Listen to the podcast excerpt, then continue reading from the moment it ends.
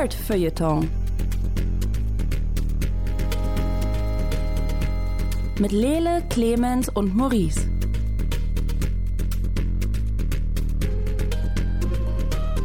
Hallo und herzlich willkommen zu einer neuen Ausgabe fresher, besser, größer, motivierter des Nerdfeuilleton Podcasts. Mit mir hier im hosenlosen Studio sind Lele Lukas. Hello. Und Maurice Mathieu. Heute live aus einer Hot Tub. Ich, Oh, äh, springe auf, spring auf den Trend auf. Nice. Ähm, ich ich mache jetzt Hot Tub Podcasts. Mhm. Podcasts sind immer am besten, wenn man untenrum ein bisschen warm sein kann. Mein Name ist Clemens Serbent. Ich versuche meine Hot-Tub-Stimme ein bisschen aufzulegen. Wir werden euch jetzt so die nächste gute Stunde ein bisschen unterhalten. Wir haben wieder ähm, Medien konsumiert und werden euch jetzt ungefragt unsere Meinung dazu ins Gehirn hämmern. Ähm, wir sprechen unter anderem über die neue Staffel von Castlevania. Da freue ich mich persönlich unheimlich drüber. Ich liebe diese Serie, ist großartig. Danke Netflix. Äh, Lele hat Bad Batch weitergeguckt Ja. und möchte uns dazu noch ein bisschen was erzählen. Ähm, Dann ist Maurice außerdem unbesiegbar geworden. Äh, Zumindest meinte er, Invincible hat ihn beschäftigt. Ich habe keine Ahnung, was es damit auf sich hat. ähm, und ich habe es dann endlich mal geschafft, auch äh, The Marvelous Mrs. Maisel zu gucken. Eine ähm, Amazon-Serie, von der bestimmt noch nie jemand jemals gehört hat. Ich bin der Erste, der darauf gestoßen ist. Es ist eine unheimliche Neuentdeckung. Ähm, genau, und dann hat Maurice es schon kurz angesprochen. Wir sprechen heute ein bisschen über das heiße, steamy Thema der Hot Tub äh, Streamer innen. Wollen wir damit direkt loslegen? Ich meine, oder ist das so ein, wollen wir das äh, einfach immer wieder anteasen und dann zum Schluss so wie dann, ja, nee, wir, wir fangen mit Castlevania 4 an. Wir machen die Hot Tubs, machen wir später. Okay. Ähm, ich, ich muss an der Stelle fragen, ähm, freust du dich wirklich über Castlevania 4? Ich, ich kann bei, bei den bei mehreren Lagen ähm, Sarkasmus und Ironie bei dir immer nie ganz sicher sein. Ich kann Castlevania nicht leiden. Ah, okay. Ich habe mich schon Weil- sehr gewundert, als er das gesagt hat, dass er, das, gut, dass er so lange gut, drauf gewartet habe. ähm, Aber lass uns doch mal unvoreingenommen daran gehen. Warum hast du den Scheiß geguckt, Maurice?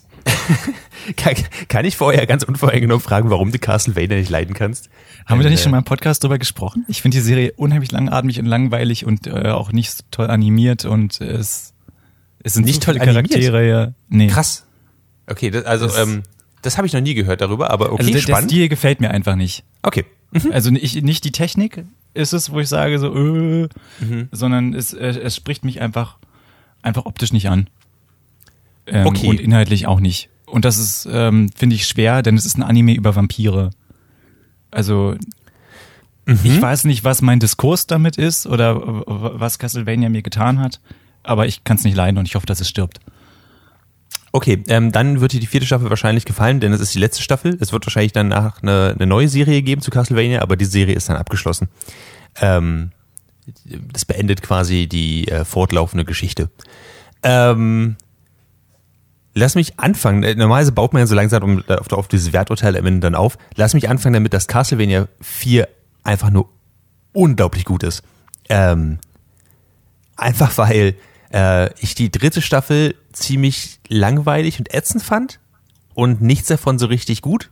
Ähm, kurzer Rückblick, wir erinnern uns, die dritte Staffel, ähm, die äh, drei heiteren Recken sind äh, verschiedene Wege gegangen. Äh, Cypher und Belmont hingen für, ich glaube, acht Folgen in einem kleinen Dorf ab, in dem für sieben Folgen irgendwie nichts passiert ist und dann äh, am Ende äh, haben sie dann gegen Dämonen aus der Hölle gekämpft. Und also, yay, endlich haben sie was gemacht, nachdem sie sich einfach nur wie so ein Pärchen die ganze Zeit zerstritten haben. Ähm, währenddessen hat äh, Alucard äh, war sehr einsam und hat irgendwann angefangen, äh, eine Polybeziehung anzu, äh, anzufangen mit äh, zwei Leuten, die zu ihm gekommen sind, äh, was nicht gut ausgegangen ist. Die wurden am Ende äh, gepfählt und sind jetzt vor dem Schloss aufge, aufgebahrt. Und das ist quasi so dieses Ausgangsding, ähm, mit, mit dem wir uns so ein bisschen beschäftigen. Ähm, in der vierten Staffel äh, Cypher und Belmont sind beide so ein bisschen unglücklichen Reisen durch die Lande und müssen Leute davon abhalten, äh, ständig äh, Wiederbelebungsrituale für, äh, für Dracula äh, durchzuführen und äh, fühlen sich wahrscheinlich so ein bisschen wie, wie Kammerjäger. Ähm, äh, weil sie in die verschiedensten Orte kommen und Alucard ist einfach nur depressiv und allein. Ähm, das ist so die, das Setting, was wir haben. Nebenbei gibt's noch andere ähm, große Player auf der Karte, die ihr eigenes Ding machen und Kriege planen und so weiter. Äh, wir haben die Forge Master und so. Und all diese Charaktere bekommen jetzt in dieser vierten Staffel nach und nach ein Ende. Das ist nicht unbedingt ein Happy End, aber das ist ein unglaublich befriedigendes Ende. Ähm, und das macht richtig Spaß. Und ähm, die dritte Staffel, die ja eher, wie ich gesagt habe, eher so sehr, sehr langatmig war und wirklich so in die Richtung auch ging, okay, jetzt wird hier Mystery aufgebaut, das Mystery ist mir auch so ein bisschen egal und so. Äh, das wird in der vierten Staffel relativ schnell umgedreht. Ähm, jede einzelne Folge fühlt sich so ein bisschen an wie ein Staffelfinale. Ähm, und ich weiß nicht, wie sie das geschafft haben. Ich habe das Gefühl, dass ihr Budget einfach verzehnfacht wurde, weil die Animation von und die Kämpfe und, und so, das ist, das ist so unglaublich gut geworden, äh, dass es mich so es ist uncanny. Ich dachte tatsächlich, nachdem ich die zweite Folge gesehen habe, dass es das jetzt war und äh, mehr Action sehen wir in der Serie nicht. Aber nee, ähm, das ist um viele, viele Instanzen nochmal besser geworden. Ähm, und generell ist die Serie einfach ziemlich geil. Jedenfalls die, die Enden und das Writing, was, was alle Charaktere bekommen, holt mich total ab. Äh, ich finde es sehr schön, dass es so ein bisschen wieder um Ideologien geht. Ähm, Gerade Isaac ist zum Beispiel einer der coolsten Charaktere, ähm, der die ganze Zeit eigentlich durch die Lande zieht und überlegt, was er jetzt mit seiner ganzen Wut und seiner, seinen Rachegelüsten macht. Ähm, und kommt dann zufällig halt, äh, in der letzten Staffel hat er plötzlich jetzt eine Stadt unter sich. Gut, da sind jetzt nur Tote, aber trotzdem. Ähm, was macht er jetzt damit? Was ist seine, seine ethische und moralische ähm, Verantwortung damit? Ähm, und das ist einfach, das ist ziemlich cool. Jetzt, Clemens, hast du gesagt, dass du halt ähm, bei mit Castlevania anfangen kannst, weil es sehr langatmig ist ähm, und die die Action oder die, die Animation nicht gefällt. Und wenn dir die Animation der letzten drei Staffeln nicht gefallen hat, wird dir die Animation der vierten Staffel auch nicht gefallen. Ähm, Good point. Genau, also dich kann ich wahrscheinlich nicht in einem Ofen hervorlocken. Lele, wie sieht's bei dir aus? Äh, ich möchte es eigentlich schon gerne noch sehen. Wenn du jetzt erzählst, dass es richtig gut ist, dann möchte ich das erst recht machen. Ähm, ich bin mir noch nicht ganz sicher, wie ich mich, also wie ich mich über die, die Warren Ellis Connection fühle und ob ich da Lust habe, mit dem Wissen das zu gucken und wie das mein, mein Rangehen an das Gucken der Serie irgendwie beeinflusst.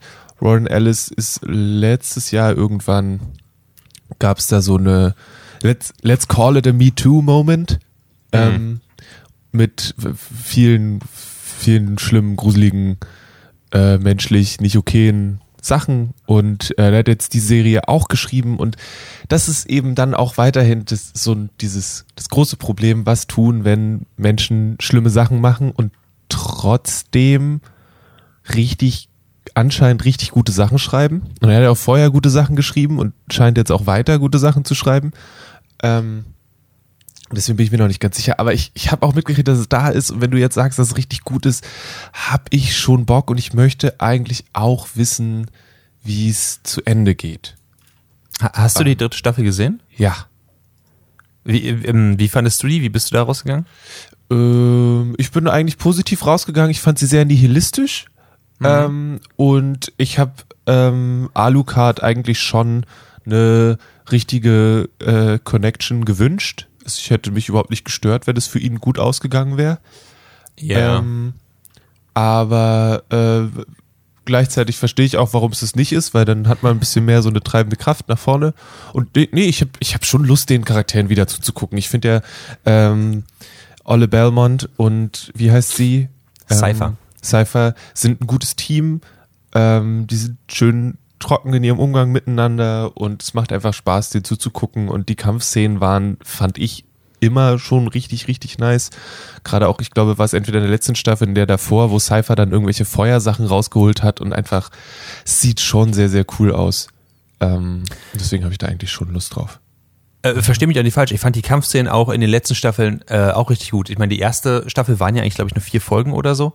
Ja. Ähm, weil es ja eigentlich äh, erst ein Film war, der, der adaptiert worden ist dann als Serie.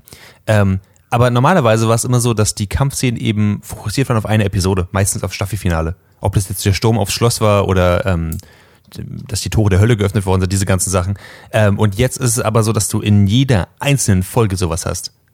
Ähm, und ich dachte am Anfang, als ich das gesehen habe, ähm, weil ich natürlich immer skeptisch bin und sogar wenn mir was gegeben wird, was ich mag, sage ich, hm, vielleicht ist es ja doch doof. Ähm, habe ich gedacht, das wird wahrscheinlich ganz schnell ganz alt und dass es mir einfach zu viel wird. Aber die Animation ist so cool gewählt, dass es einfach Spaß macht, ähm, diese kreativen Arten der, ähm, der, der Kämpfe einfach jedes Mal neu zu sehen. Weil es halt nicht immer nur Leute sind, die aufeinander einprügeln, sondern dann ist halt immer irgendwie, ja, fangen sie ein bisschen mit Magie an oder ein bisschen mit einem sehr coolen Setting. Es gibt einen Kampf, den ich jetzt nicht vorwegnehmen will, der so geil, also so cool aufgesetzt ist, ähm, in so einem interessanten Umfeld ist, mit so coolen Charakteren ist und ähm, die geilste, die, das geilste Ende einfach hat äh, für, für, für verschiedene Charaktere, dass ich einfach, ich weiß, ich bin sehr ominös jetzt gerade, ähm, irgendwann spoilern wir die vierte Staffel nochmal, wenn ich, äh, wenn wir alle damit durch sind und dann, dann rede ich nochmal darüber, aber ähm, genau, also Castlevania Staffel 4 hat, hat sich für mich komplett gelohnt, äh, mich durch die dritte Staffel so ein bisschen durchzuquälen, muss ich ganz ehrlich sagen,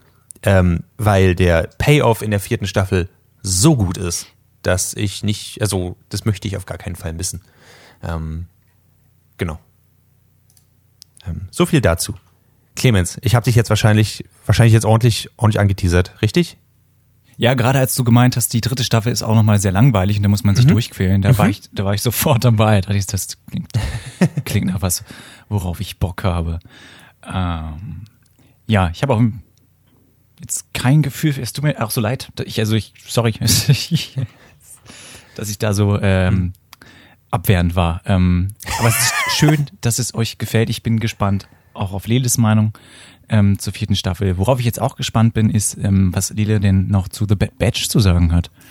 Äh, ich habe nur noch, also es gibt glaube ich inzwischen auch dann heute, denke ich, die dritte Folge. Ich habe die zweite noch gesehen und wir hatten ja letztes Mal ein bisschen drüber gequatscht, dass die dass es eigentlich eine solide Star Wars Serie ist und das setzt sich fort. In der zweiten Folge geht es darum, dass sie einen, ähm, das ist, dass die Bad Batch, also die äh, Klontruppen, die jetzt im neuen Imperium nicht mehr ähm, einen Platz haben, weil sie tatsächlich noch ein Gewissen haben, auf der Flucht sind und irgendwie versuchen unterzukommen und sie landen erst bei einem ehemaligen äh, Klontruppler, der ein neues Leben angefangen hat, den Menschen vielleicht auch schon aus der ein oder anderen Folge von The Clone Wars kennen, der eine Familie gegründet hat auf so einem Backwater Planet und dann äh, kriegt man so ein bisschen mit, wie sich das Imperium jetzt verändert. Alle Menschen brauchen quasi so eine Art, also sie brauchen einen, einen äh, Ausweis, eine, eine Star Wars Ausweis-Variante, einfach nur um Geld zu besitzen.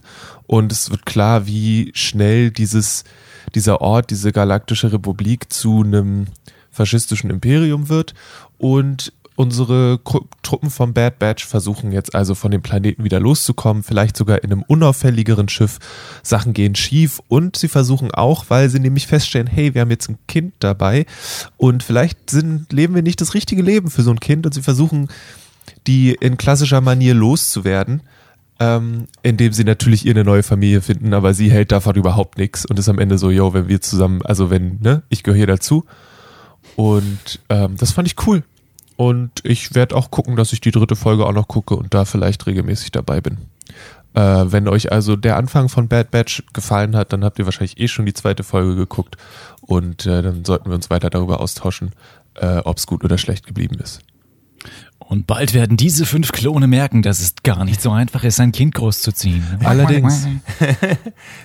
Ich warte auf den Moment, wo sie in die Kamera gucken und sagen, What are we? Some kind of bad batch? Und dann äh, geht die äh, Popmusik los.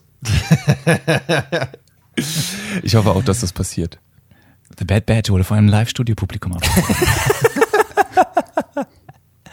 Irgendwann besetzen sie das Kind da neu, weil es alt geworden ist.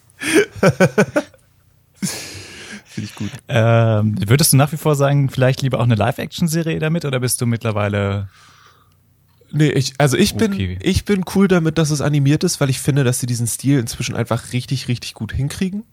Ähm, Stimmt, ich habe das kritisiert. Ich wollte eine Live-Action-Serie. Entschuldigung. Generell. Ich habe vergessen, dass andere Personen existieren.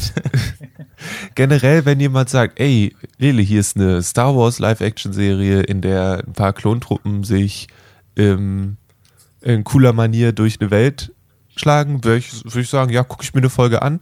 Dadurch, dass Mandalorian mich nicht so wirklich gecatcht hat, weiß ich nicht, ob es am Ende funktioniert.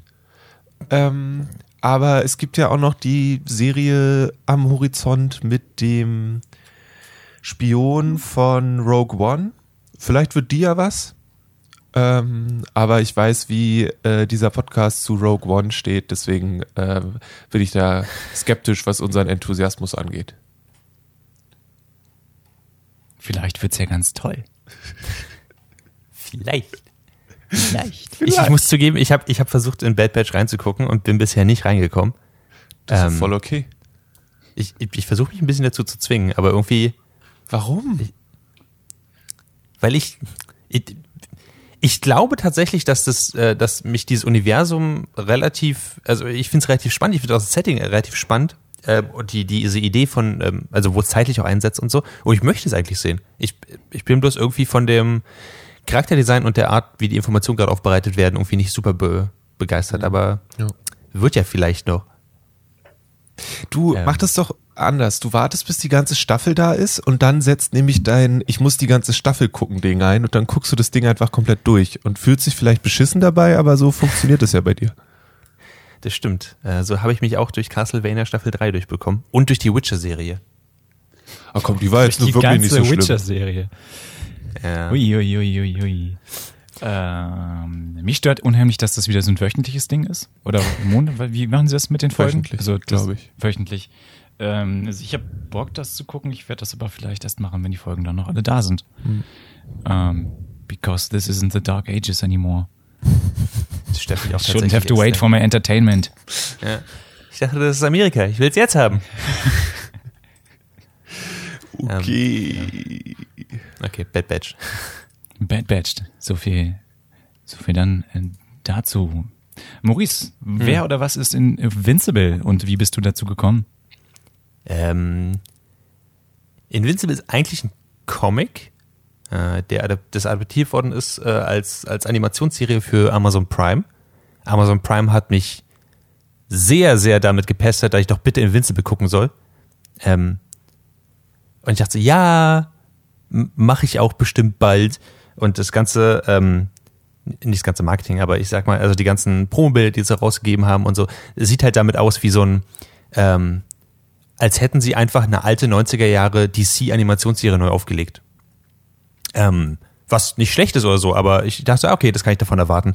Ähm, bis mir dann nochmal äh, jemand anderes empfohlen hat, ja, guck doch mal Invincible, ist ganz schön gut, aber ganz schön harter Tobak. Und ich dachte so, das sieht nicht aus, als wäre es harter Tobak. Also habe ich, ohne was davon zu wissen, einfach angefangen, Invincible zu gucken und holy shit, es ist ganz schön harter Tobak. Ähm, Lele, wir haben in der letzten äh, Radiosendung auch ein bisschen drüber gequatscht. Ähm, Vielleicht nur ganz Ja? kurz, als äh, damit Clemens weiß, warum es so harter Tobak ist, das, äh, Robert Kirkman hat es geschrieben, den äh, du vielleicht kennst als Autor von The Walking Dead. Ähm, and he, he's good at giving you harter Tobak. Ja, aber halt auf eine andere Art. Also es ist nicht Walking Dead harter Tobak, es ist eine andere Art von harter Tobak. Ähm, es, es, es macht's am Anfang äh, so, also die Folgen sind so ungefähr 50 Minuten lang, was finde ich sehr lang ist für eine Animationsserie. Ähm, und der, das große Ding ist halt, dass es essentiell am Anfang tatsächlich vielleicht nicht eine Parodie, aber eine Hommage auf äh, die Justice League ist. Ähm, das heißt, es ist eine Welt, in der Superhelden existieren. Das ist alles gezeichnet in diesem typischen DC Animation Movie Stil. Ähm, und du fühlst dich da auch sofort zu Hause. Und dann gibt's halt, oh, da kommt nicht Wonder Woman, sondern War Woman an. Ähm, und äh, statt Superman haben wir Omni-Man und sowas alles. Ähm, und es macht am Anfang so ein bisschen einfach Spaß, sich in diesen Klischees so ein bisschen zu wälzen und in diesen, in diesen Tropes, dass man genau sieht, wer, äh, wer wen repräsentieren soll. Aquaman ist zum Beispiel einfach nur ein richtiger Fisch, der an Land läuft. He looks like a reverse ma- mermaid irgendwie. Ähm, und äh, die haben halt, die, irgendwelche Leute greifen immer an, irgendwelche Aliens oder Drachen oder alternative Dimensionen und so weiter. Ähm, und die Serie tut es selbst schon so ab, so, ja, das ist ja einfach nur Dienstag, das ist vollkommen normal. Ähm, und unser äh, Protagonist, dem wir dabei äh, eigentlich folgen, heißt Mark. Mark Grayson. Mark Grayson ist ähm, der äh, Sohn von äh, Nolan Grayson und, äh, und Debbie Grayson. Debbie Grayson ist eine, ist eine, eine normale Erdenfrau, während Nolan Grayson Omni-Man ist. Erstmal gesprochen von J.K. Simmons, was absolut fantastisch ist. Er hat auch diesen, diesen Schnauzer dazu und du, du erwartest, dass er jeden Moment ähm, Leute anschreit, dass, er- dass er Fotos von Spider-Man sehen möchte. Ähm, also Oder Stühle nach ihm wirft. Ja, genau. Fragt, Also- was glaubst du, warum habe ich das gerade gemacht? Äh, ähm, dazu kommt tatsächlich an irgendeinem Punkt, aber Yes. äh, da, dazu, dazu später mehr. Ähm, und äh, äh, Nolan Grayson hat Omni-Man, das ist der, der, der stärkste, krasse Superheld, der typische Superman-Verschnitt, so. Ähm, irgendwie besser als alle anderen. Äh, ist ein äh, Viltrumite, kommt also von einem anderen Planeten. Ähm, und die Serie beginnt damit, dass Mark, der 17 ist, langsam seine Superkräfte bekommt. Ähm, und lernt zu fliegen und von seinem Vater jetzt trainiert wird und der macht es aber ganz schön ganz schön hart im Sinne von, ähm, er versucht ihm halt diese, diese Lektion einzu, einzuhauen, so, hey, es ist nicht nur das, was du im Fernsehen siehst, es ist wirklich, es ist krasse Arbeit und es ist Sach Sachen, die dich echt texten und so. Und die erfolgen dann Mark auch mit der Zeit auf seinen ersten Einsätzen, ähm, wie er damit umgeht, wie er, äh, wie er mit Verlust umgeht und so. Ähm, und das ist doch ganz schön krass, wie er im Team arbeitet. Aber was eigentlich mit der Serie so ein bisschen bricht, ist, ähm, du weißt für die ersten 45 Minuten ziemlich genau, was passiert. So, wie diese Coming-of-Age-Story ist, wie er sein Kostüm bekommt, er ist in der Highschool immer noch, er verliebt sich, diese ganzen Sachen. Und äh, das alles auch so gezeichnet, dass du ziemlich weißt, was die Regeln dieser Welt sind. So, wenn die geschlagen werden, fliegen sie durch ein Gebäude und dann haben sie vielleicht eine blutige Nase maximal oder so. Die, diese, diese typischen Sachen.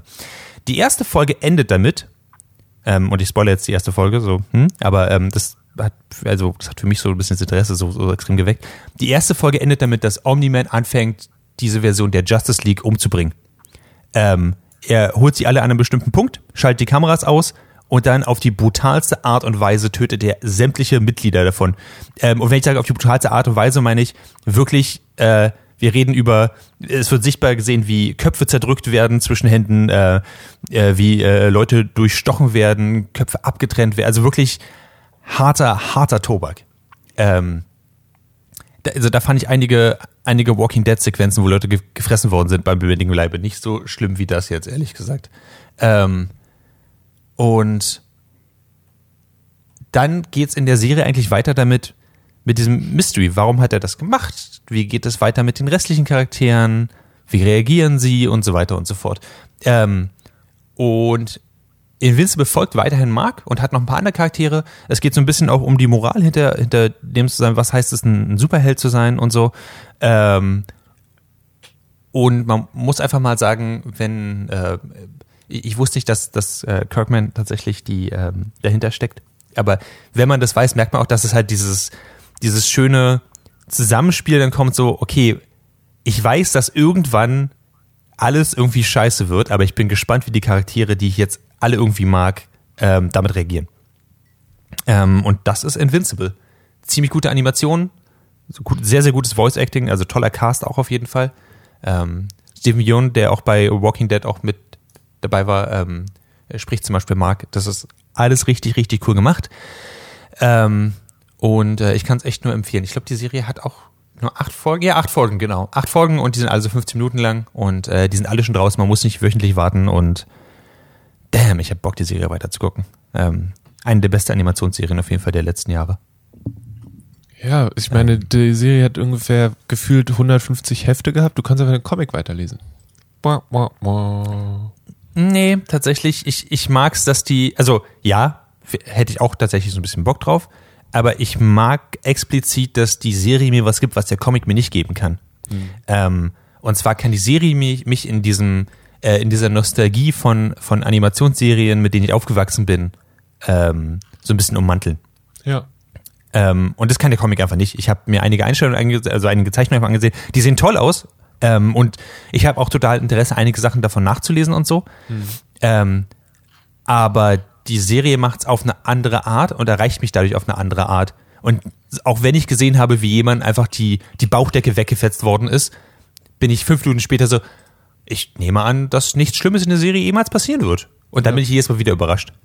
Ähm, also alle fünf Minuten mache ich dieses Surprise Pikachu Face eigentlich, wenn ich diese Serie gucke und äh, deswegen Invincible ist, äh, ist ziemlich nice. Es ist schon, es ist abgefahren, weil das, ähm, die, der Comicreihe lief von 2003 bis 2018. Insgesamt 144 Hefte. Ähm, Und letztes Jahr sind beim gratis Comicbuchtag plötzlich Invincible-Hefte aufgetaucht. Und ich war so, what? Warum? Wir sind doch, das ist jetzt, also, was ist hier passiert? Ähm, ja, und dann stellt sich raus, da kommt jetzt die Serie dazu. Ähm, bin gespannt, ob sich das auch äh, zeigt in der, im Comic-Konsum der Sache. Ähm, es gibt die entweder als Kompendium, also als so, die gibt's vom Walking Dead auch. Da sind dann irgendwie 47 Hefte in einem dicken, fetten Buch. Äh, davon gibt's drei Stück. Oder Mensch schaut sich nach 25 Trade Paperbacks um. Ähm, ja, mh. kann man machen. Ich, ja, wenn die Serie, ich bin total froh, dass die Serie für dich gut funktioniert, weil die Comics waren für mich irgendwann so, ja, surprise, he's still alive, the one bad guy from 10 issues ago. And he's didn't do it, and er macht sehr, sehr, grausame Dinge mit sehr, sehr wichtigen Menschen. Okay. Ähm, okay, Äh. ich, ich, ich habe das Gefühl, dass es dich nicht so erreicht hat. Aber es tut mir leid. Ich bin einfach von meinen Comic-Erinnerungen so ein bisschen gezeichnet, weil ich das, ich fand diese, diesen, diesen Twist, den du ja jetzt auch beschrieben hast, fand ich total cool. Ähm, Ja. aber dann hatte ich das Gefühl, dass eben dieses, dieses Comic-Format der Sache dann so ein bisschen zum Verhängnis wird, weil irgendwie am Ende von jedem Heft irgendein Cliffhanger sein muss, weil diese Geschichte ewig weitergezogen wird, weil natürlich irgendwann muss Omni-Man bekämpft werden und irgendwann wird Omni-Man vielleicht sogar besiegt, wer weiß. So. Und wer ist dann der Bösewicht?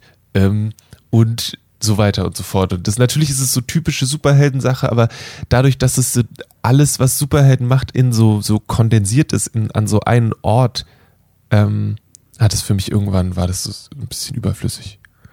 Ist spannend. Ich, ich, bin, ich bin gespannt, ob die nächsten Staffeln dieses Problem auch haben. Ich habe das Gefühl, dass die sehr viel richtig beim Pacing machen, dass es sich für mich nicht, also, dass Omni-Man irgendwann bekämpft werden muss, ist ab dem Ende der ersten Folge irgendwie klar.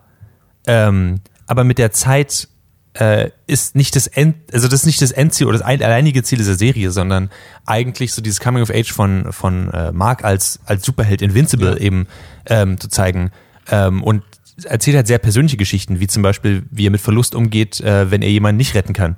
Ähm, und wie wie brutal das alles aussieht und wie er eigentlich dann so ein bisschen PTSD gestätigt aus dieser ganzen Sache rausgeht, ähm, wie er umgeht mit Verlust, also mit wer wenn er selbst verliert oder ähm, in seinem Dating-Umfeld, wie auch immer, jedenfalls diese, diese ganzen Sachen, dass die erzählt werden, dass äh, wäre, wäre es nur das und wäre es nur dieser, dieser Trope so, oh, wir machen Superman böse, das hat ja noch nie jemand gemacht, äh, würde ich dir total recht geben, aber, äh, und ich weiß nicht, wie der Comic das macht, aber ich finde, die Serie macht es im Pacing so gut, dass es quasi dich immer wieder erinnert, hey, hier ist was Größeres am Werk, aber wir gucken, wir zoomen jetzt rein und gucken uns, konzentrieren uns auf eine kleine Geschichte daraus. Ja.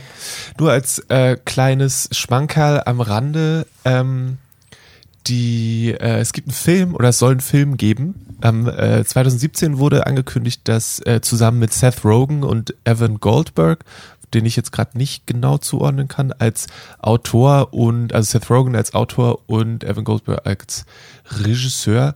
Goldberg hat äh, Superbad Pine Pineapple Express und so eine Sachen gemacht, ähm, die einen Film äh, zu Invincible machen wollen sollen und ähm, im Januar 2021 hat Kirkman auch nochmal bestätigt, dass der tatsächlich stattfinden soll. Auch wenn es die Fernsehserie gibt. Okay. Da bin ich also gespannt, was da aus dem Imperium noch wird. Ähm, ich glaube nicht, dass es eine Größe von Walking Dead erreicht.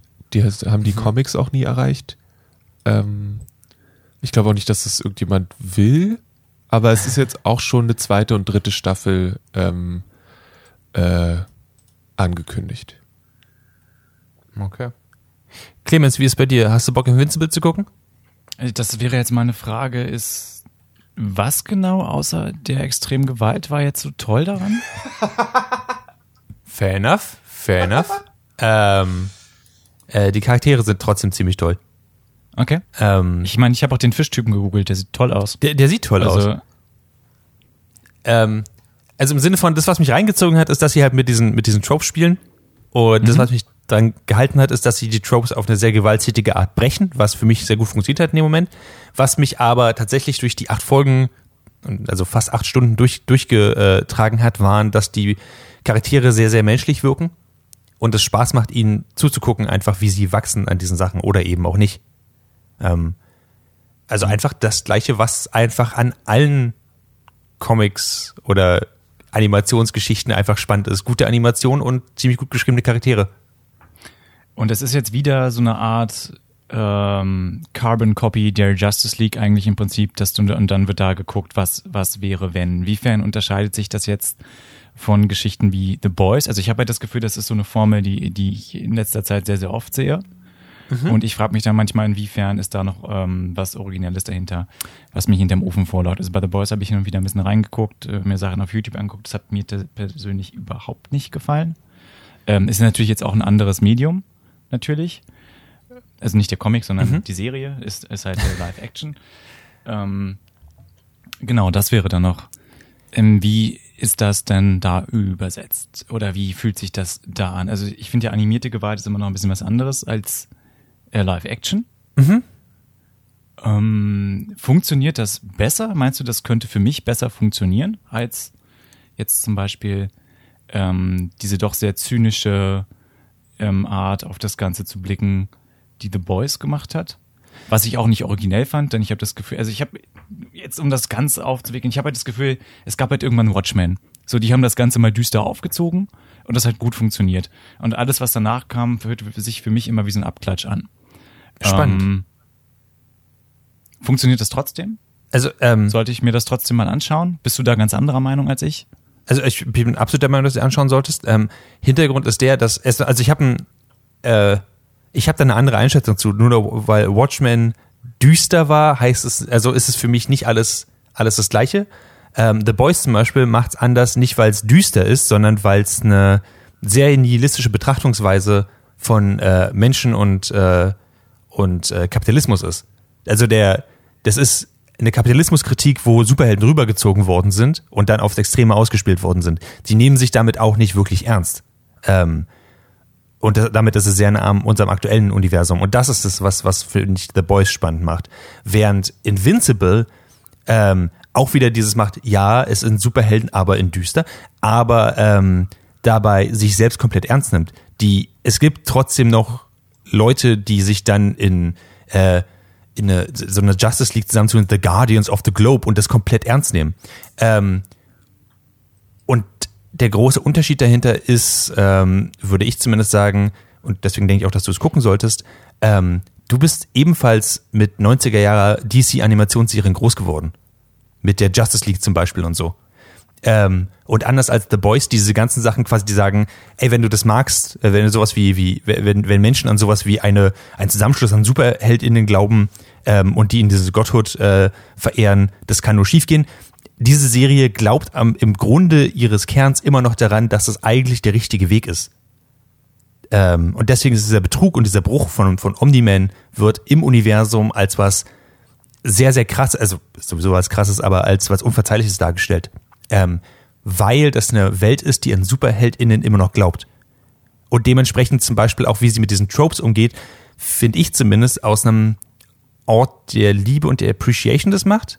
Und zum Beispiel Watchmen macht das nicht. Also im Sinne von Watchmen hat diese, äh, hat zwar diese, diese Anfangssachen, hat aber diese Tropes nicht in dieser Form, nicht in dieser, ähm, was ich, dann kommt irgendwann, zum Beispiel ein, bei, bei Invincible kommt irgendwann ein Superschurke, der sich ähm, aus äh, irgendwie so eine so eine Seismic, äh, äh, wie sagt man, Erdbebenhandschuhe gebaut hat.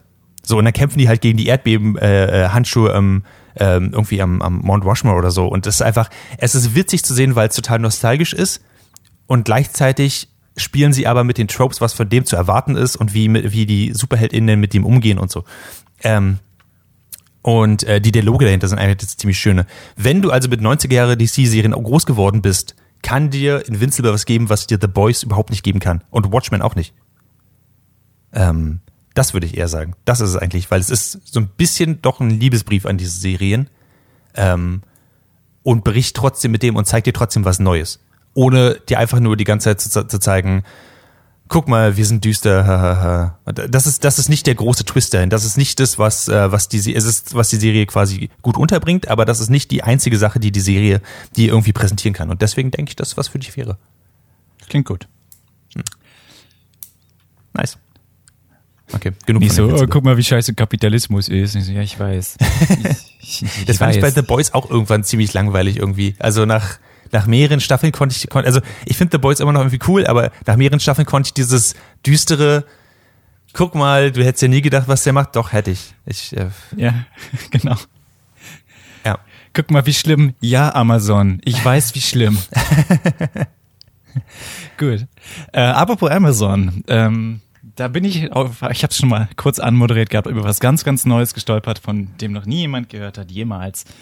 Ähm, The Marvelous ähm, Mrs. Maisel. Um jetzt fair zu sein, bin ich auch nicht selber drüber gestolpert. Meine Frau meinte, das ist gut, lass uns das doch mal gucken, weil in ihrer Familie das schon viel geguckt wurde und auch, also jeder hat schon geguckt, außer mir. Machen wir es kurz. Ich bin jetzt auch drüber gestolpert. Ich bin unheimlich begeistert von dieser Serie seit der ersten Folge. Ähm, wir haben jetzt alles in der letzten Woche alle drei Staffeln hindurch ähm, gebinged. Es gibt sehr wenig schwache Folgen, finde ich persönlich. Ähm, nur noch mal ganz kurz für alle, die davon noch gar nichts gehört haben. Ähm, The Marvelous Mrs. Maisel spielt in den 1950er Jahren. Es geht um Miriam Maisel, die in der ersten Folge von ihrem Ehemann verlassen wird und dann anfängt, ähm, ja, mehr so über übers Bein gebrochene Stand-up-Karriere zu starten. Ne? Und ähm, erzählt halt einfach viel, viel aus ihrem Leben und wir kriegen so ein wirklich ähm, schönes Gefühl, weil sie auch viele Sachen aufgreifen, die wirklich passiert sind. Es sind äh, sehr viele Figuren aus dieser Serie, die es auch wirklich gab. Das äh, habe ich im Nachhinein erst ähm, für mich entdeckt. Äh, den Komiker Lenny Bruce zum Beispiel gab es wirklich, der auch mehrere Male äh, verhaftet wurde und dann irgendwann, ich glaube, 65 an Heroin Überdosis gestorben sind. Also das ist eine sehr bunte Serie auch. Das fand ich ganz toll. Ähm, einfach weil ich, also ich finde, diese Zeit wurde in, in Serien ja zuletzt mit Mad Men behandelt. Also diese späten 50er Jahre, frühe 60er Jahre. Ähm, und ich hatte das Gefühl, Mad Men zeigt mir da nichts Neues.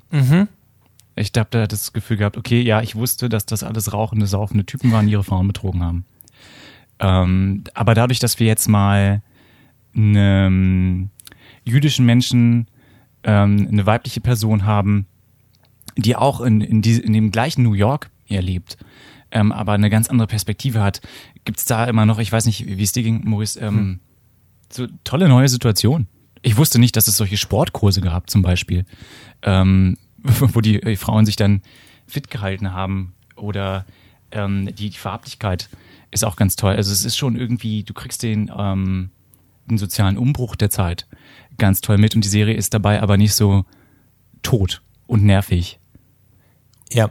Ähm, wie auf- Mad Men. Ja, wollte gerade sagen, wie Ma- Mad Men hat, mir, hat mich irgendwann überhaupt nicht mehr überrascht, weil sie immer nur irgendwie das Gleiche gezeigt haben und Miss Maisel zeigt mir immer noch was Neues und sogar wenn es was ist, was, was, ich, was mir bekannt war, wie zum Beispiel ihre, ähm, die Sachen, die sie im, im Kaufhaus da hatte, wo sie, wo sie ihren, jo ihren Job bekommen hat zum Beispiel, diese, diese innerpolitischen Konflikte da, fand ich super spannend zu sehen.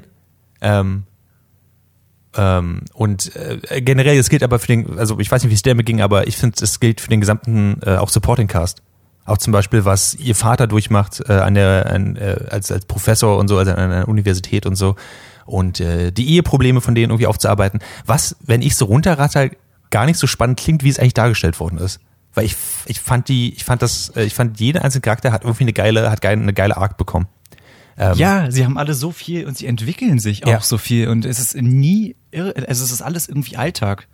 Ähm, aber es ist dadurch nie, es ist nie Larifari, es ist nie irrelevant und das sind alles so, so toll geschriebene Figuren und die Dialoge haben auch eine, einen Schmiss, möchte man fast sagen. Also es geht immer recht fix hin und her und das liegt vielleicht auch daran, dass das ja die ähm, Macherin von, von den Gilmore Girls ist, die das ähm, geschrieben und gemacht hat und ich finde die Energie war bei den Gilmore Girls ähnlich. Die Relevanz und die Figuren waren mir da nur zu langweilig. Und das schafft Marvelous Miss Maisel super. Also alle Figuren sind interessant. Figuren, die du in der ersten Folge hast, also ihren, ihren äh, Ehemann, der, sein, der ihren Koffer packt, um dann zu gehen, den fand ich in der ersten Folge so meh. Der wächst einem aber auch über die Staffeln, beziehungsweise schon Oh. in der ersten Staffel Ja. total ans Herz. Ähm, das sind total, ähm, total glaubwürdige Beziehungen auch. Du verstehst, warum die zusammen waren. Ne? Ja. Es ist nicht so dieses Standard, ähm, um nochmal Madman zu bashen, dieses Standard Madman-Ding, wo einfach nur der Arsch ist, der seine Frau betrügt. Sondern ähm, der hat ähm, wahrscheinlich zum ersten, ist das einer der ersten Menschen, der eine Midlife-Crisis hatte. So, und ähm, das auch gar nicht unbedingt mit ihr was zu tun hatte, was er aber erst rausfinden musste. Hm. Und ähm, sie auch nochmal sieht, wie kann sie in der Gesellschaft wachsen, wo sind ihre Grenzen, ähm, die ihr von außen auferlegt werden und so weiter. Ähm, und dabei ist es halt nie langweilig. Und dann haben wir halt auch noch Susie, ähm, die ich unbedingt adoptieren möchte. es ist die Verstehe. Tavernenbesitzerin äh, und später dann ihre auch ihre Managerin äh, großartig gespielt von ich glaube Alex Bornstein heißt die Schauspielerin die dafür auch einen Emmy bekommen hat ähm, auch also wer immer die, die auf diese Dialoge gekommen ist ich habe mir jetzt schon die ganzen ähm, im Internet die ähm, die Skripte runtergeladen ähm, einfach weil ich mal gucken wollte ähm, wie die das gemacht haben es gibt ja stellenweise Szenen da, in denen erzählt sie den gleichen Witz ähm, mit anderer Betonung einfach nur und das fand ich äh, kongenial geschauspielert und inszeniert. Ich weiß aber, muss jetzt aber immer gucken, wie das im Skript drin steht, weil ich das technisch, also die Serie ist auch einfach so technisch Ja, so geil. Wir haben so geile Kamerafahrten drin auch. Äh, stellenweise. Manche echte, manche so, die sie dann im Nachhinein noch digital aufgearbeitet haben. Ich habe da auch ein kleines Video gefunden von ähm, Indie Mogul. Ich weiß nicht, ob du dich an die erinnerst. Die sind jetzt, äh, jetzt auch schon ein bisschen älter. Die haben früher so Backyard ähm, B-Movie-Effects selber gemacht. Ähm, da haben sie den äh, Cinematographer von Marvelous Miss Maisel und brechen so in 20 Minuten einige Szenen runter und erklärt, wie sie das gemacht haben, wo das Licht war, wobei darauf zu achten war und so weiter. Also es ist wirklich ähm, auf ganz vielen Ebenen neben Handlung und Charakter auch technisch eine wirklich schöne Serie. Also von der Ausstattung mal ganz zu schweigen. Also das ist, ähm, ich finde das so krass, dass ja so viele Leute, du auch, da schon drüber gesprochen haben und das einfach so an mir vorbeigeflutscht ist trotzdem. Und äh, jetzt habe ich es gesehen und bin der Meinung, dass es eine der besten, besten Serien der letzten Jahre ist. ich hoffe so, Ähm. ich hoffe so ein bisschen, dass wir uns in, in drei Jahren in diesem Podcast auch wieder treffen und du mir Invincible vorstellst. Das ist jetzt meine persönliche Hoffnung. Ja, Äh, Staffel 4 ist ja in der Mache. Ich glaube, im Dezember geht's los. Äh, Ich persönlich kann es eigentlich kaum erwarten. Ich fand das sehr toll. Ja. Ähm, es geht mir genauso. Okay. So immer wenn eine neue Staffel raus ist, äh, muss ich alles stehen liegen lassen dafür. Und was ich sehr spannend finde, ist, du hast die Cinematografie angesprochen, ähm, ich, ich liebe, also sogar wenn, wenn die Dialoge irgendwie langweilig wären oder, oder, oder die Charaktere irgendwie nicht so cool wären oder die Story mich nicht, nicht äh, grippen würde und so, was es ja alles tut, was es ja alles schon alleine für sich zu einer tollen Serie macht, würde ich es allein schon gucken für die ähm, unglaublich beeindruckenden äh, Schauplätze, an denen sie es drehen und diese sehr langen Kamerafahrten, gerade wenn sie sich in verschiedenen Räumen unterhalten und, äh, und irgendwas vorbereiten oder so. Ähm, und mein persönlicher Favorit war ja, ich weiß nicht mehr, welche Staffel das war, wo sie in diesen Urlaubsort fahren. Ja, ich glaube, die zweite ist das. Ah, genau, wo sie in diesen Urlaubsort fahren und diese ähm, eine sehr, sehr äh, lange ungeschnittene Szene haben, wo sie ihr Auto äh, entladen ähm, und das einfach aussieht wie ähm, eine Szene aus Grand Budapest Hotel eigentlich. Ähm, das fand ich unglaublich beeindruckend. Von der Farbgebung her sind sie immer super, ähm, sind sie immer äh, super. Es sieht so ein bisschen pastellig, aber alles passt in sich. Und das finde ich total Mhm. beeindruckend. Und gleichzeitig, ähm, aber jeder Person, die quasi in die Szene reinläuft, hat trotzdem auch ein Kostüm an, was zur Szene passt. Das finde ich total beeindruckend. Ähm, ja, also Marvelous Miss Maisel auf jeden Fall gucken. Und sie schaffen das auch, ähm, da spricht der Cinematographer auch nochmal drüber, da, ohne, ohne irgendwie so einen so einen Sepia-Filter drüber zu legen. Ähm, also die Farben sind sehr authentisch und nur weil das irgendwie in den 50er, 60er Jahren spielt, wurde da jetzt nicht viel ähm, an der Sättigung ähm, gedreht. Das ähm, finde ich großartig. The Marvelous Miss Maisel ist eine Serie, über die könnte ich jetzt, glaube ich, noch äh, Stunden äh, Jahre sprechen. Die Set-Pieces sind großartig, also von diesen, auch weil sie regelmäßig einfach wechseln. Ne? Es geht los in dieser Wohnung, denkst du, okay, jetzt ist in dieser Wohnung ähm, und in der Wohnung ihrer Eltern und dann gibt's den Club, so das sind die drei Locations. Nein, es, es kommen immer neue Locations dazu. Es gibt diesen Ferienort. In der dritten Staffel geht's dann irgendwie weiter, ne, das äh, mit dieser anderen Club-Location und sie ist dann auch auf einer Army-Base und sie geht auf Tour. Und es wird einfach auch optisch nicht langweilig. Ähm, es ist eine ganz, ganz tolle Serie, äh, von der ich hoffe, dass sie noch, noch sehr, sehr lange weitergeht. Genau. Lele, hast du davon schon mal gehört? Hast du Interesse daran? Ich habe jetzt das erste Mal davon gehört. Das klingt, also so wie ihr davon schwärmt, klingt das sehr gut und vielleicht schaue ich mir das auch mal an. Also, I don't know. Es klingt sehr, sehr gut, aber ich weiß jetzt gerade nicht, ob es wirklich was wird mit mir und der Marvelous Miss Maisel. sollte aber. Es, Lele, wirklich, es, es gibt ja selten, selten was, wo, wo Clemens nicht so übereinstimmen, aber bei dem tun wir es. Du solltest diese Serie wirklich unbedingt gucken. Und wenn du nur ein, zwei Folgen guckst, einfach nur für die, für die hübschen Bilder davon. Okay. Es ist auch eine Serie, die du irgendwie uneingeschränkt jedem irgendwie empfehlen kannst, finde ich. Also ähm, wir sind da über meine Schwiegereltern rangekommen und ich denke mir jetzt halt, ich weiß, was ich meiner Mutter irgendwie schenken kann demnächst als DVD. Hm. Ähm, weil das, das würde auch meine Mutter ähm, begeistern. Und ich kann das aber auch meinem Bruder empfehlen. Ich glaube, der hätte da auch Spaß dran. Und ich, also es ist wirklich, es, es ist, es ist ein ziemlicher Crowdpleaser, würde ich behaupten, aber ohne dabei irgendwie platt, lapidar oder gefällig zu sein. Hm. Es ist ein wirklich äh, ein gutes, gutes Stück Entertainment hm. was wir da haben mit dieser Serie. Du hast das Gefühl, es, es genau. pendert niemanden direkt an und trotzdem gefällt es irgendwie allen, weil es so, so, einen diversen Cast hat. Würde ich nice. denken. Ja. Wunderbar. From the creators of Gilmore Girls. I think. Ja. Das ist mal. Ja. I, I, ich äh, werde mal einen Blick werfen, auf jeden Fall. Klingt gut. Vielen, vielen Dank für die Empfehlung. nice. One of us. Ähm, Genau, äh, zu anderem Content, den ich noch nicht ganz verstanden habe. Also, wenn man ein bisschen weniger Budget hat als Amazon, dann kann man sich ein Planschbecken kaufen und sich da im Badeanzug reinsetzen. Mhm. Und dann wird man von Twitch gesperrt. Richtig? Das ist das, das Geschäftsmodell. Ist, das ist Teil des Geschäftsmodells, ja. Die Idee ähm, ist auch, äh, vielleicht am Rande reden wir da ein kleines bisschen drüber, jetzt wird die Folge so gut wie, ich glaube, wir haben alle anderen Themen durch, oder? Ähm, oder kommt da noch was, was ich vergessen habe? Ah, doch. Nee, ich glaube, das war's. Nee, äh, wir haben ah. äh, The Mitchells vs. The Machines vergessen. Machen wir beim nächsten Mal, der Film läuft nicht weg. Ähm, ah, damn. Die, also es gibt bei Twitch gibt's ja den, äh, den Kanal oder den Bereich für Just Talking, ähm, wo einfach nur Leute quatschen. Ähm, diesen Bereich haben unter anderem ähm, gut aussehende Menschen ähm, für sich entdeckt, die dann da zum Beispiel im ähm, Bikini oder im Badeanzug oder auch, es gibt auch Männer, die das machen, in der Badehose, in einem Hot Tub oder in einem Planschbecken bei sich zu Hause sitzen. Ähm, und dann können, wenn, wenn genug Leute ähm, das Ganze abonniert haben, dann wird der Bikini gewechselt.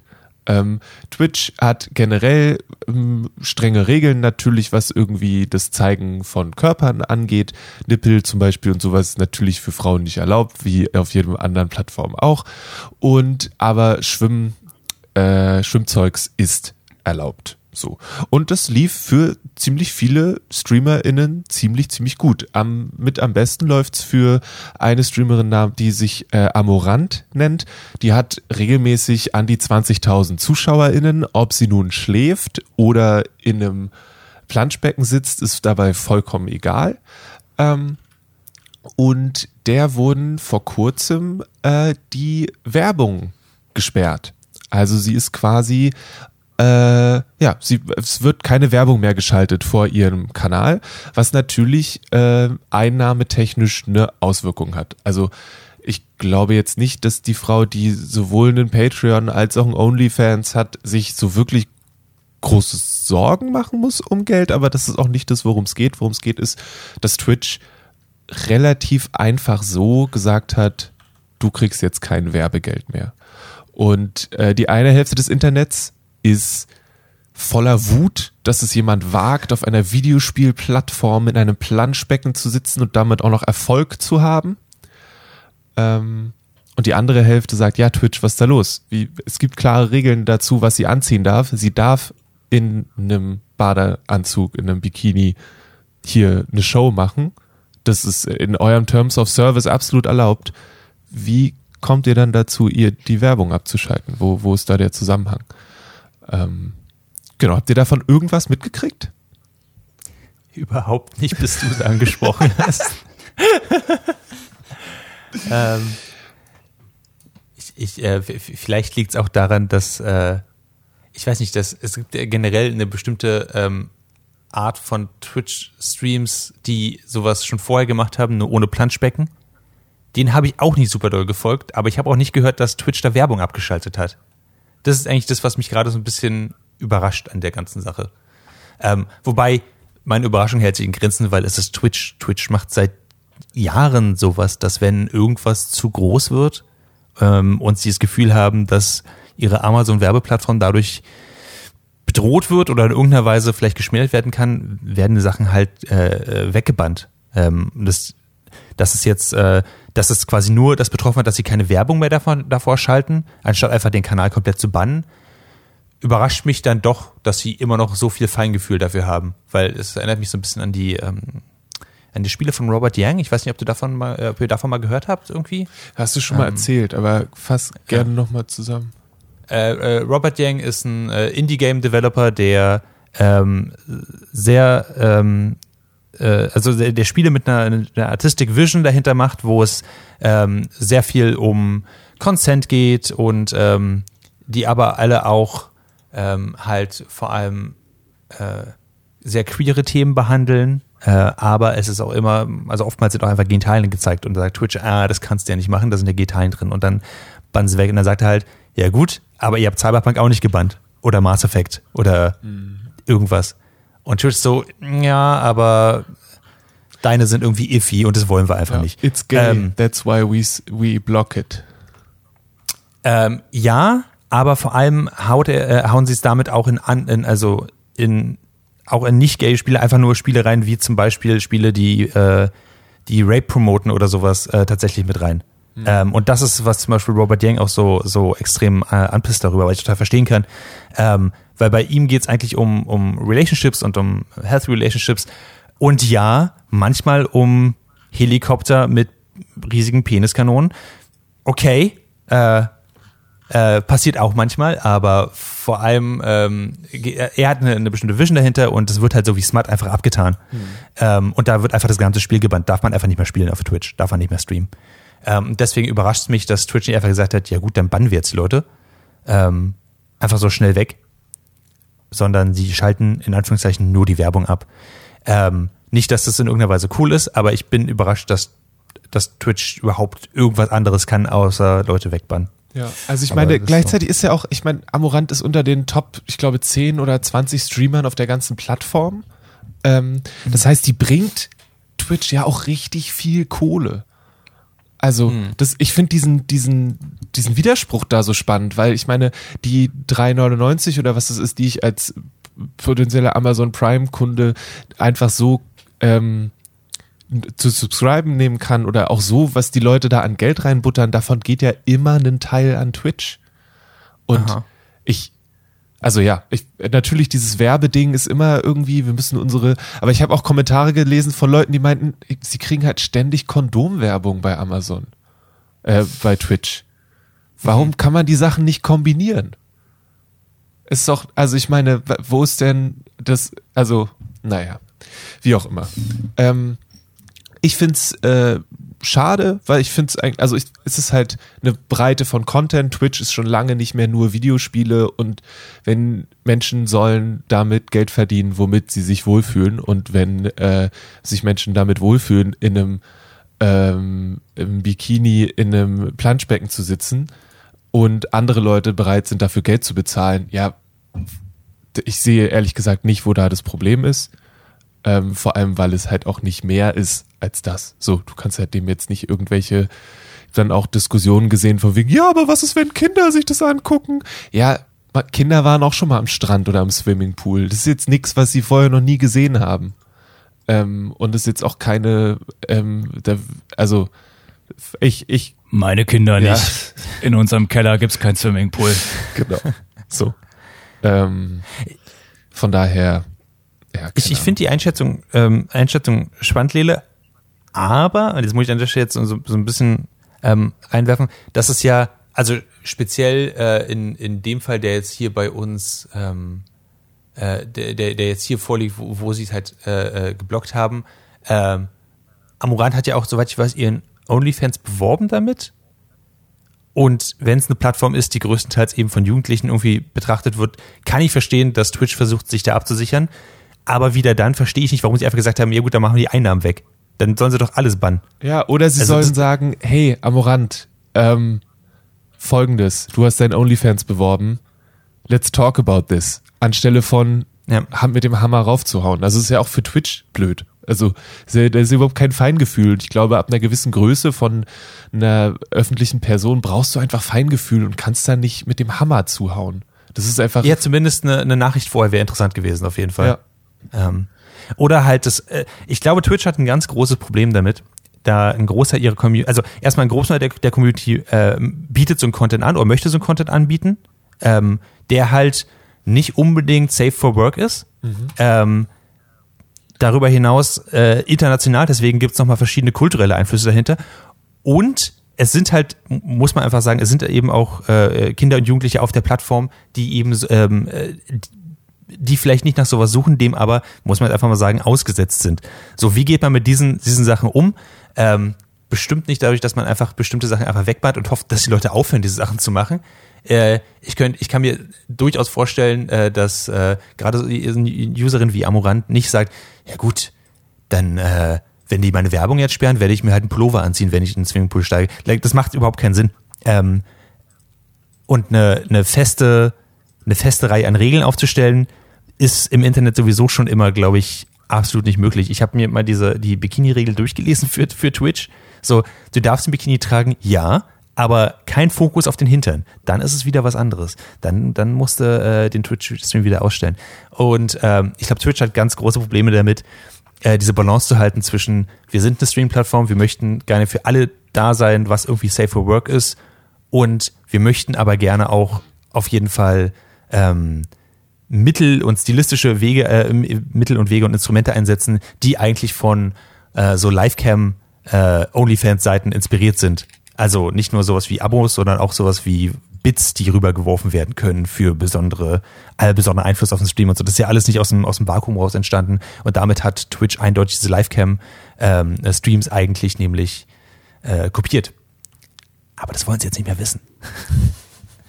so. Ähm, ja, keine Ahnung. Also ich hätte äh, auch Bock, unter die Hot Tub Streamer zu gehen. Äh, so, so ein Planschbecken kann ich mir hier auf jeden Fall aufstellen. Ja. Ähm, wir, du, wir können, wir lassen Das ist ein lass uns doch Patreon zusammentun. Stretch Goal. Wir machen einfach, wir setzen uns gemeinsam Ja. in den Hot Tub und machen da den Podcast.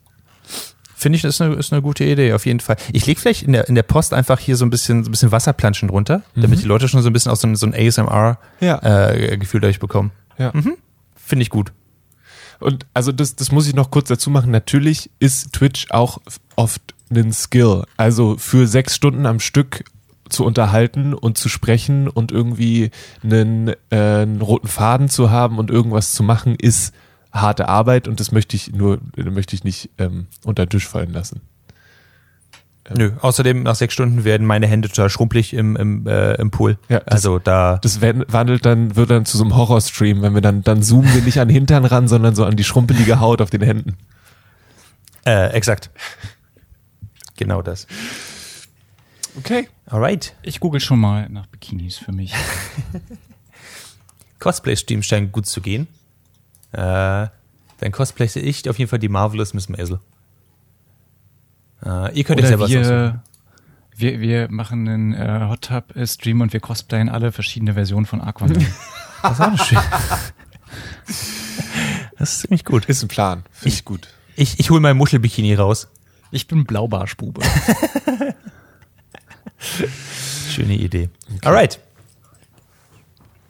Da haben wir echt äh, mal ein, ein sehr buntes, buntes Potpourri zu uns gebracht. The, the Mitchells vs. The Machines ähm, teasern wir mal für die nächste Ausgabe an. Da hat Lele nämlich auch noch eine Meinung dazu. Kann ich, äh, äh, guckt Genau. euch das an.